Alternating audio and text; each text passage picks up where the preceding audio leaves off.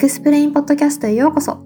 このポッドキャストは海外大学院生そして留学志望者をオンラインでつなぐ Slack ワークスペース XPLANE の運営メンバーが留学や研究、たわいのないことを議論するポッドキャストチャンネルです。今回のパーソナリティはももかでお送りします。エピソード37の今回は海外大学院生の知らない〇〇の世界と題して現在留学中の大学院生が個人的にハマっていることやこだわっていること、学業や研究と関係があってもなくても語りたいことなどを伺い、その世界を覗いてみようという企画です。シリーズ第1弾は日本でもブームになっているサウナの世界について、海外大学院生2名のゲストにその魅力や自身のこだわりポイントを語っていただきます。はい。ということで、今回のパーソナリティは、アメリカアリゾナ大学博士課程2年目の桃香がお送りします。よろしくお願いします。えー、そして今回、サウナの世界の案内役として、アメリカペンシルバニア州立大学博士課程の中元さんと、カナダマクマスター大学博士課程の周さんにお越しいただいております。よろしくお願いします。お願いします。はい。じゃあ、まず、あの、簡単な自己紹介からお願いします。とはじめまして、えー、ペンシルバニア州立大学博士3年の中元と言います、えー、専攻は情報科学で、えー、好きな水風呂の温度は16度です自分はあの 7年前から、はい、サウナが大好きであの、まあ、日本にいた時のホームサウナはあの上野に住んでたんですけど上野の寿湯というところがホームサウナでで今アメリカで一番好きなサウナはあのラスベガスにあるウィンっていうカジノホテルの2号館にあるアンコールっていう場所のサウナが大好きです。え、ホームサウナって何ですか？あそうですね。ホームサウナっていうのは、まあ、よく行くサウナというか、あの自分のホームとしているサウナのことをホームサウナと言いまして、はい、日本にいた時は上野に住んでたので、徒歩5分ぐらいで行ける寿湯が、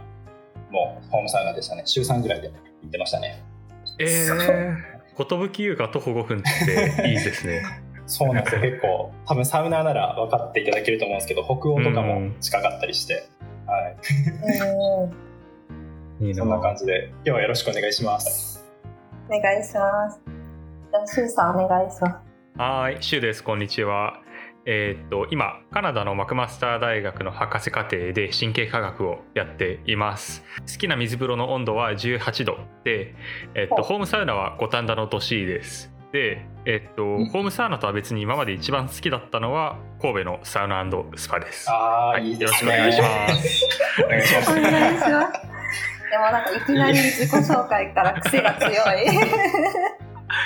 いや、ほんとついていけるか。不安なんですがそう私自身はあのサウナについて詳しくないので、えー、今回は、えっと、サウナの世界の案内役の2人に、えー、話を聞いていきたいと思います。そうなんかざっくりサウナってどういうものなのかとかどんな魅力があるのかとかあのそもそもアメリカとかカナダとか海外でサウナってどういうものがあるのかみたいな話を聞いていきたいなと思ってるんですが最初になんかサウナの基本の基本的な説明していただいてもいいですか？はいそうですね、えー、多分今こう聞かれてる方の中にはもうサウナって何ぞやっていう方もいらっしゃると思うのでそういった基本的なところから少し説明したいなと思うんですけど多分まだサウナに入ったことない方からするとサウナって聞くとねもう100度近くある暑い部屋の中にわざわざ入りに行って、うん、この人たちは一体何をしているんだって思われてるかもしれないんですけどあのいわゆる僕らが言うサウナ活動っていうのはサウナだけではなくてサウナの後の水風呂そしてその後の休憩までを含めて、まあ、サウナと呼ぶことが多いです。はい、でこのですねあのサウナ水風呂休憩というあのサイクルをしていく中で最後の、まあ、休憩のポイントでですねあのもうこの上ない幸福感というかあの多幸感に包まれてあのまあ、非常にすっきりした状態リラックス状ディープリラックス状態に入ることができる。ことこそがあの醍醐味だと思っていて、まあ、こういった営みをですねあの我々は楽しんでいるという感じでございます。サウナっていうとなんかどういう場所にあるというかなんか温泉に行ったついでに行くものってイメージがあったんですけどこう普段どういうところに行ってるんですか？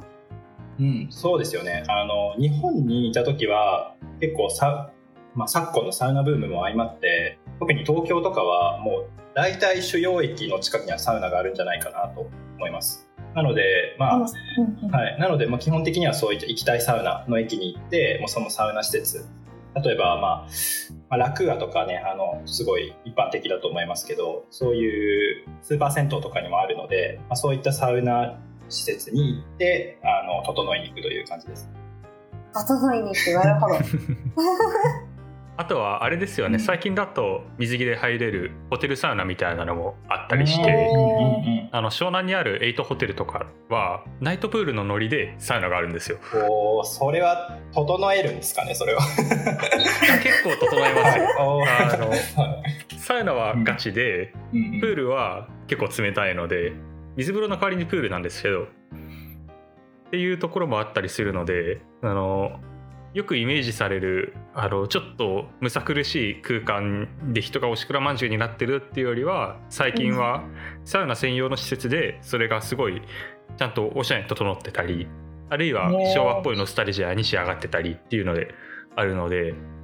サウナ専用の施設がいろんなとこにあるっていうイメージですよね。そうなん。そうですうんそうもうまさにプライベートサウナとかもすっごい増えててもう貸し切りで2名から5名ぐらいで使えるようなサウナだったりとかあとはアウトドアでそのサウナのテントを立てたりして自分たちだけで楽しむとかそういった。はい、多岐にわたるサウナがあります。はあ、なるほど。でも、まあ、なんかそもそも、なんでそんなサウナが流行ったというか、何が良くて流行ったんですか？いやすごくいい質問だと思います。えーそうですねまあそれはもう多分サウナの魅力というか何がいいのかっていう 話に、ね、なると思うんですけど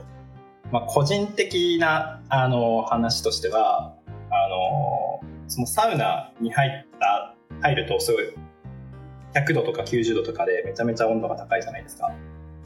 でそのめちゃくちゃ高温な部屋から次に水風呂っていう、まあ、10度から20度ぐらいの間のねあの冷たい浴槽の中に入るんですけど入るとその温度変化がもう急激なので血流が一気にバーッと速くなったりとかあのそれで速くなった分その酸素が 脳にガンガン届いてでその状態で水風呂終わって休憩すると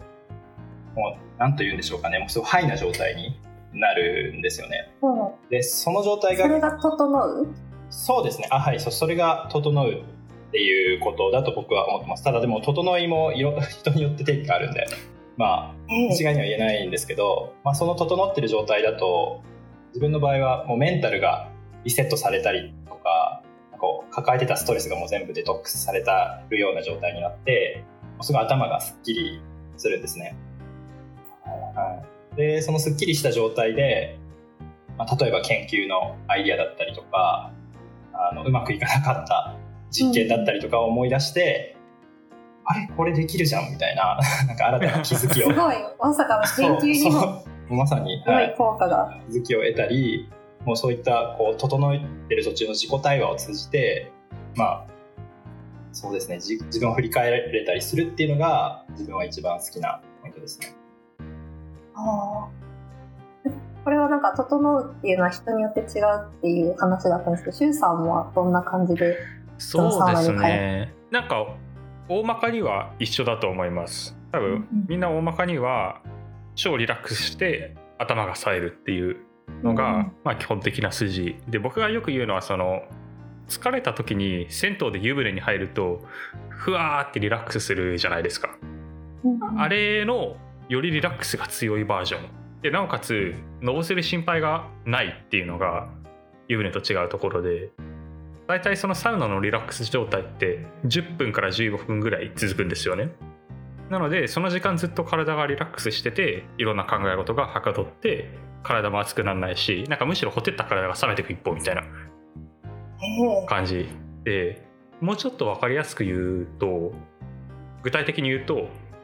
サウナに入って体がすごいほてって汗が止まらなくなってガンガン熱くなったのを1分間ぐらい水風呂に入ってキュッて締めるんですよね。でそうするとこう心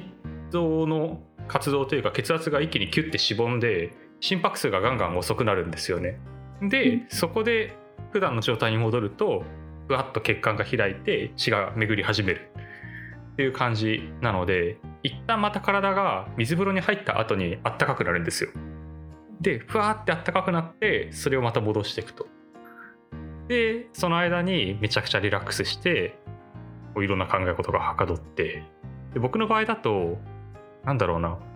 なんかその日常レベルに考えてる雑念がすごい消えてくれるんですよ。なんかへあのタスクこうしてあれしてあスーパーであれ買って何して何して何してあーみたいな。なんかそのうん一旦横にどけてるタスクをうんバッて全部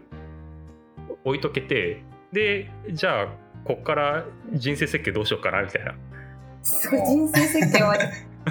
めちゃめちゃ共感します。あとよくあるのがなんかどういう研究のビジョンでやってこうかなみたいなのを僕はよく考えますね。おなんか、すごい。ですうん、雑念抜きにでっかいことを考えられるってのが僕はすごい好きだし多分そのサウナで考えてる時間がなかったら研究のやり方とか進学先ももしかしたら変わってたかもしれないへえって僕は思います。なるほど。ん。ってなると海外の大学に進学するっていう決める前もサウナに通あそうですね。ってたって感じなんですか？僕は今から3年前2019年18年ぐらいにサウナにはまり始めてであの当時あの五反田でこう研究アシスタントリサーチアシスタントをしてたんですけどうんうん。その帰りにサウナに行ってこんがらがった頭をほどいて顔で今の研究どうやったら将来につながるかなみたいなのを考えてリラックスした状態で向かいの居酒屋に行ってビールを飲むみたいな。あー やってました。もうそれが全部一連になって。もう一連の流れです。その整った一番最高の流れです。整った後のビールがもう一番うまいですよね。もう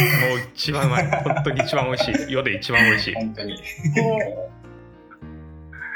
え、ジさんは、なんだろう、あの、サウナとの出会いっていうのはどんな感じだったんですそうですね。僕も実はその修士学生の時だったんですけど2015か16年ぐらいに日本であの修士課程の学生をしていたんですけどかあの、まあ、ちょっとあのデッドラインとかが、まあ、近づいてて切羽詰まってる時に深夜作業で遅くなって、まあ、当時ちょっと遠い場所に住んでたんですけどなんか電車で帰るのも面倒くさいなとなったので、あのじゃあちょっとカプセルホテルに泊まってみようと思って泊まってみたらうんたまたまサウナがついてたんですよね。でそのサウナに入ってみたら、まあ、すでにおじさんが何人かいてでそのサ サウナ室の横にあるベンチでなんかすっごい、まあ、高揚してるというか、まあ、すごい なんというかもうここの上ないような顔をしてあの寝ているところを見て「え何が起きたんだこの人たちは」みたいな。のを思って なんかすごい気持ちよそう良さそうだったんで真似してみようと思って。当時まだそんなサウナブームじゃなかったんです正しい入り方とかも分かんなかったんですけど見よう見まねでおじさんが入ってたような感じでサウナに入って水風呂入って座ってみたらなんというか、もううん、初めて整った時はもうなんかもう衝撃だったんですけど魂がこうねふわふわっとこう浮いていく感じがしてで思考というかそのメンタルも全部リセットされてるような感覚を得てなんか当時その、まあ、デッドラインとかですごい切羽詰まってたんですけどなんかすっごいリラックスできてでその後も、まあ、翌日もめちゃくちゃそのはかどったのでそれをきっかけにサウナってこれ人生変えるんじゃないかぐらい すごいすの、ごい。はい、思いを持ってそこからは定期的に入るようになりました。すごいですね。そのカプセルホテルめちゃめちゃすごくないですか？いや運が良かったですね、あうん。当時はまだそんな、ね、サウナ文化もよくわからなかったんでうんうんうん。試しに入ってみたらっていうのが運が良かったですね。なんかサウナブームっていつ頃始まったんですか？ここ23年ぐらいじゃないですかねうん僕がちょうどサウナブームに乗っかったイメージですね。なんで2018年ぐらいからこう芸能人がサウナいいぞみたいに言い始めてでそこからこうサウナ関連用語がちょっとずつ広まり始めてうん。僕のイメージだとちょうどコロナ直前ぐらいにあのサラリーマンとかの一般層に広まったイメージですね。あうん。ーか、じゃあ今サウナ行くと結構混んでたりとかするんですか？しますうんね。うんなんか僕は一回竹の下のすごいサウナで有名な場所があってそこに行ったんですけど、あのサウナで有名すぎてちょっと混みすぎててサウナどころじゃなかったってのはありました。えめちゃめちゃわかります。うんうんなんか僕も静岡に敷地っていうあのサウナーの聖地と呼ばれる場所があってで201718年とかに行った時はもう全然ガラガラであの入れてたんですけどちょうど去年あの一時帰国した時に敷地行ってみたら深夜2時とかだったのにもう外に30人ぐらい並んでて、えー。はい、もう入るまでにもう1時間とか2時間待ちみたいな状況でえ？みたいな。あはい、深夜2時に着いて2時間待ってサウナ入るのはちょっと嫌だなって思って一旦,、うん一旦帰ってあの一旦ホテルに帰ってで朝6時とかかななんか本当早朝にもう一回リベンジしたらその時は普通に入れたのでなのでもう今そういう人気サウナ行くならもう早朝に行くしかないみたいな状況になってると思います。そうなんだ。びっくりでしたね。多分コロナ、まさに多分コロナ中に変わったのかなっていうのは思いますね。なんか僕が渡米したのが2020年か、20年のそのコロナ真っ只中に渡米したんですけど、その渡米前までとその一時帰国で帰った時とで、明らかにサウナ室の人数が変わってたので、何が起きたんだっていうのを逆に気になってます。お二人のサウナに対してのこだわりポイントみたいなところを教えていただきたいですが、どうでしょうか？中元さん。はい。そうですね。サウナのこだわりポイントって言われるともう本当にたくさん、たくさんあるんですけど、えーまあ、僕がその、まあ、修士の時からハマって、サウナにハマっていくほど、そのパラメーターが実は多いっていうことに気づきまして、まあ、パラメーターっていうのは、まあ、そのサウナに関わる、うん、変数が本当に多くて例えばサウナ室内の室温一つとってもその100度近くまで上げてるその高温サウナもあれば、まあ、5060度の、まあ、ちょっと中温でゆっくりたしなむサウナもあったりしますしあるいはサウナ室の湿度もあの、まあ、フィンランド式のドライサウナは大体、まあ、10%, 10から15%以下であることが多いんですけど、まあ、スチームサウナとかだとそれが70%とか80%になってたりとか。であとはそのサウナ室の中で、まあ、とあるイベントがあってあのロウリュっていうんですけどあのなんか聞いたことありますか、サウナ室内の、まあ、特にドライサウナの中でそのサウナストーブに水とかアロマオイルをかけるとあの蒸気が発生してでその発生した蒸気によってその部屋の室内の湿度が上がるのであの体感温度が上がるんですね。その室温は同じなの80度のままなのに体感温度的には90度まで上がるようなあ体験が可能になって、まあ、その,、ね、あの発生する蒸気のことをロウリュっていうんですけどでそのロウリュで発生した蒸気を使ってあのタオルとかうちわであの仰いで風をあの 参加者に送ってあげる熱波師っていう方がいて、まあ、その熱波を受けたりするのもすごい楽しいポイントの一つですし特にその熱波師もすごく人によって癖が違くて例えば4種の風を使い分ける人がいたりだとか どういう？そうなんかねその熱波甲子園っていうあの日本の中でのその その熱波師チャンピオンを決める大会があってでそれの、えはい、それの4年前か5年前のチャンピオンはその4種の風を使い分ける方なんですよね。で僕も1回受けたことあるんですけど本当にすごくてなんかその包まれるような優しい風もあればもう台風のようなもう体に焼き付けるようなもう強風を送る風もあったりしてそれはもうエンタメとしても楽しめるポイントかなと思いますしあとはすごいな。そうあとはまあご当地熱波師みたいな方もいたりしてその、えはい、サウナブームのおかげでもう日本全国そういう楽しいサウナ施設が増えてきてるんですけどなんか例えば北海道の札幌とか行くとその有名な熱波師で、エレガント渡来さんっていう方がいたりだとか。名前がすごい。そうそうなんですよ。そのもご当地。タレントみたいな。もうタレントですね。まさにもうサウナ熱波タレントと言っても過言ではないとそういった楽しみもあるのでもう旅行としてのサウナというかそのサウナのために遠征しに行くみたいなことも、まあ、楽しみの一つになったりとかですね。ますごいな。あ本当に、はい、あじゃあウェブサイトウェブサイトとかに今日の熱波師はこの人ですみたいなのがちゃんと書いてあって、それをこう目当てに行くって感じなんですか？そうそうそうなんです。まさに。なのでこの人のためにサウナに行くとかありますしあとはそのアロ、ね、熱波一つとってもそのアロマオイルの香りもまたパラメーターの一つで、うん、ヒノキヒノキの香りだったりとか白樺の香りあとはまあ普通にちゃんとレモンのなんか優しい優しい香りとかいろいろあってそういうのも一つですしまあ、今言っただけでももうサウナ室内にすごくパラメータあるってわかるじゃないですか。うん、わかります、ね、ですよね。でもそれプラス水風呂にもパラメータいっぱいあるんですよ。そう。そう。ちょっと語りすぎてるかもしれないけど。えー、言いたいことがずっとあって。そう。水風呂も、あの、例えば水さ最初の冒頭の自己紹介でね2人とも好きな水風呂の温度を言ったと思うんですけど、うん、水風呂の温度ってもう本当1度2度違うだけで全然体験変わるんですよ。うんうんうん、で僕は一周回って16度が今は好きなんですけど、まあ、ある時期はもう8度とかのその1桁台が好きな時期もあったり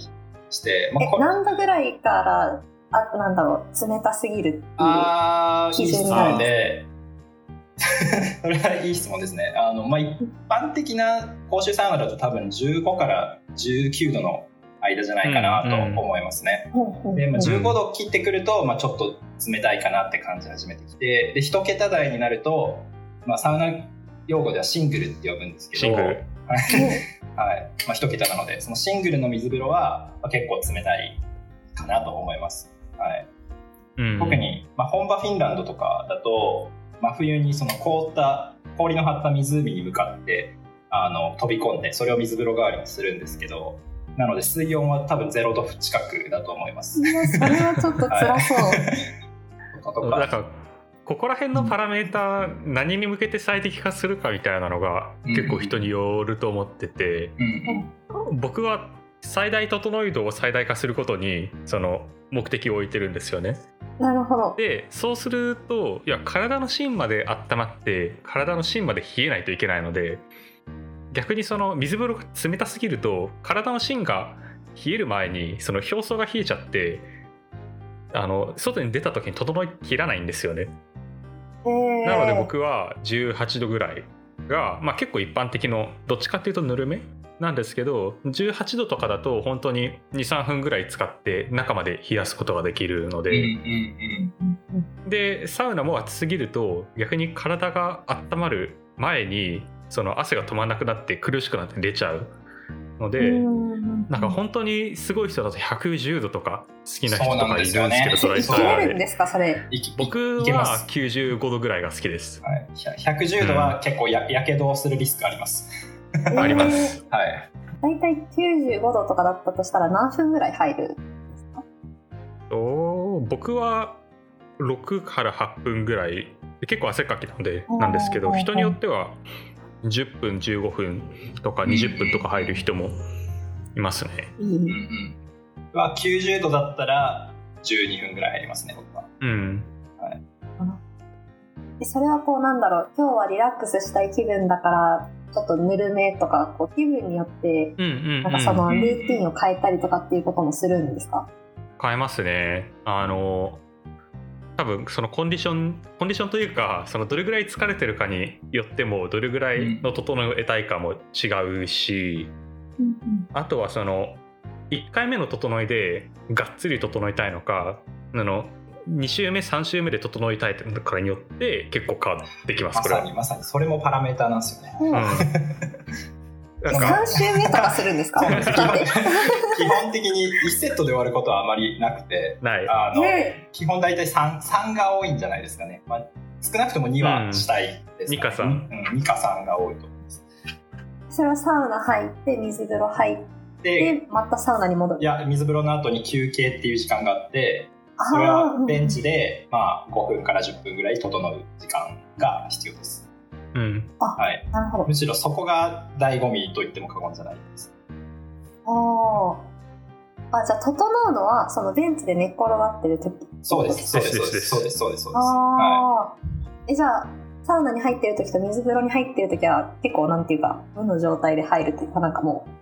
うん。う暑いな、寒いなっていうのを書いてそうそう。そうそう整うために持ってく。そうですね。でもサウナに入ってる時、最初の5分ぐらいはまあ、邪念もあるかもしれないですけど、後半になってくるともう暑すぎて、なんもう考える余裕なくなります。うん。そうなんだ。あとはあれですよねあの夏か冬かでも結構まさに。あの整いの時の外気浴の気温が変わってくるしあの休憩が屋外でできるか屋内でできるかも違うので。例えば冬とかだとすぐ体が冷めるんですよ。ですぐ体が冷める代わりにその体をガンガンに温めてもちゃんと整えるんでいいんですけど夏とかだとあんまり体が冷えないのでその、水風呂でちゃんと冷やしとかないと外に出た時にあんまり効果を感じないんですよね、なんで僕は冬のサウナが一番好きですけどあのいや冬の外の3度とかに行っても体がポカポカしたまんま気持ちいいみたいなうんうんうん。よくわかんない体験を得られて僕がそれはすごい好きなんでいいんですけど。なんかそこら辺のパラメーターもありますよね外でやるか中でやるかそうですよね。僕うもん外温3度ぐらいまでだったら確かに外でもいいいいかもしれないですね。なんかマイナス10度とか行くと若干寒いかなっていうのはあるんですけど、あの僕が好きな整いは、実はその整いの椅子にも実はあのこだわれるポイントがありまして、その椅子が例えば大理石でできてるのか、あるいはプールサイドにあるようななんかゴムとかシリコンでできたような椅子なのかでリクライニングは何度までできるのかとかあるいはあのインフィニティチェアなのかどうかとかなんか椅子だけでも。インフィニティチェア。はい、あインフィニティチェアっていうのは、まあ、プールサイドとかによくあるようなあの何でできてるんだ？ゴム？ゴムじゃないか。ゴムじゃないですか。ゴムとかメッシュとか。そうですね。ゴなんか。あムとの格子状にそうなってるそうそうそう感じのそう。でできてるやつで、まあ、120度ぐらいまでリクライニングできるタイプの椅子ですね、まあ、それが結構一番王道ではあるんですけど僕が好きなのは室内にある大理石がでできたあの石の あのちょっと傾きのあの緩やかな椅子なんですけどななぜそれが好きなのかというとその石でできてるのでその熱を逃がしにくいんですよね。なのでその湯冷めしないというかあ湯冷めそう水風呂上がった後そのずっと座ってるとだんだんこう冷めてきてちょっとそのなんだ寒くなったりとかその整いが途切れる時間が早まったりしちゃうんですけどそういう椅子だともう整いの時間をちょっと伸ばすことができて場合によってはもう気持ちよすぎて寝てしまったりとかもできるぐらい あのいい椅子です。でまさにアメリカのねそのラスベガスのウィンの2号館のアンコールにあるサウナの椅子がその椅子なのでめちゃくちゃ整うんですよ。なんかすごい高級そう、そう高級あそう高級でもうめちゃくちゃ実はその椅子高いんですよね。でラスベガスのは分からないですけど日本だとなんか佐賀にあるラカンの湯。でしたっけ？そのちょっと高級やや高級なあのサウナが佐賀にあるんですけどそこの椅子は、あの椅子一つで120万とかするって聞きました。うっそーやば。そうなんですよ。だからその1000円の椅子から120万円の椅子までもうさまざまな、ね、タイプがあるのでそれも全然変わりますね体験が。はあ。はあ。すごいですすげね120万円の椅子に座ったことがないからどういう感じなのいか知やりたいです。もう ぜひアメリカいるならねそのラスベガスのサウナぜひ行ってみてほしいですけどね。うん。やっぱりサウナを経験していくうちにどんどんどんどん温度差を求めていってしまうものなんです。いやーそのまあそうかもしれないですね。最初の、うん。そのハマって最初の頃はそうだったんですけどでもだんだんこうルーティン化していくうちに今はもう、うん、週末そんなそこまでこだわ温度にこだわるっていうよりかはまあなんかしちゃんと自分のコンディション考えながら自分のタイミングであのサウナ、うんサウナと水風呂を疲れてるかっていう方が大事かもしれないです。ああなるほどなんか結局どのもパラメーターをどの目的に応じて最適化するかっていうのに本当によるんですけど例えば汗かきたいっっていう日だったらめちゃくちゃ仰いでくれる人がいるっていうのが結構大事になってきてその熱波をブワって仰いでもらってこうまあ当然目とかつぶってあのそれを受けるんですけどそれをすると一気にこう感染というか汗がうわって出てくるんですよね。でそれで汗をめちゃくちゃかいてそれですっきりするっていうこともあったりするので逆にたまにそのサウナにテレビを求める VS 求めないみたいなのもあるんですありますね。ありますね。サウナの中で無になりたいかそれかこう長くサウナに入りたいからなんかテレビがついててほしいかみたいな、で僕は結構その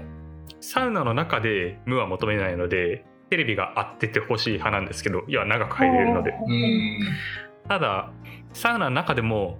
自分に向き合いたいっていう日がある場合は、テレビがないサウナの方が好きだったりそういうサウナを選んだりするので。いやーわかるな。でもそそそれもいいパラメータっすよね、うん、なんかそれ本当に大事 本当にコンディションによって僕も変わるんですけど。そうなんかとりあえずテレビ見たいなって時もあるし一方で、うん、なんか旅行とかでこのちょっと山奥とかにあるサウナに行くとそのあの川の流れる音とか小鳥のさえずりとか、うん、あとはその